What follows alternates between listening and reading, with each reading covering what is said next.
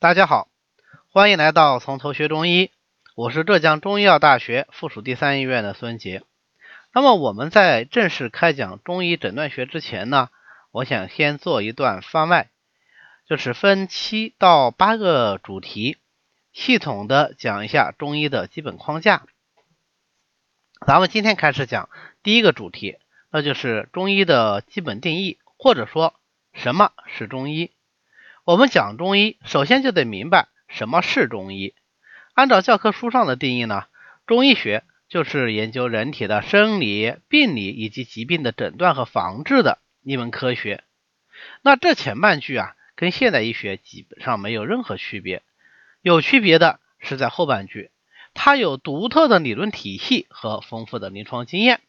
所以呀，独特的理论体系才是中医和其他医学的主要区别点。而不是任何一种具体的诊断或者是治疗方法，看舌头啊、摸脉呀，或者是用中药、用针灸、推拿、按摩、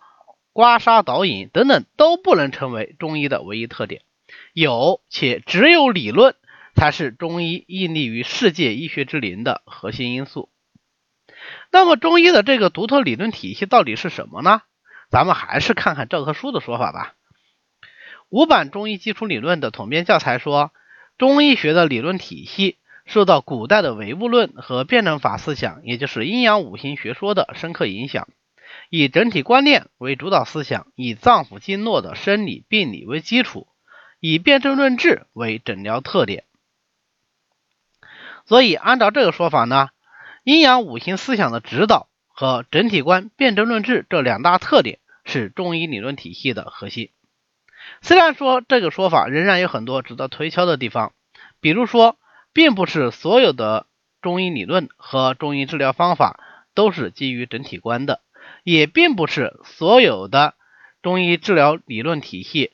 都是可以纳入辩证论治的。反过来，也不是所有的整体观和辩证论治都从属于中医理论。但是就目前来说，这仍然是最合理的观点。我们通常也把整体观和辩论治作为中医的主要特点，而把阴阳五行思想作为中医理论的最基础的基石。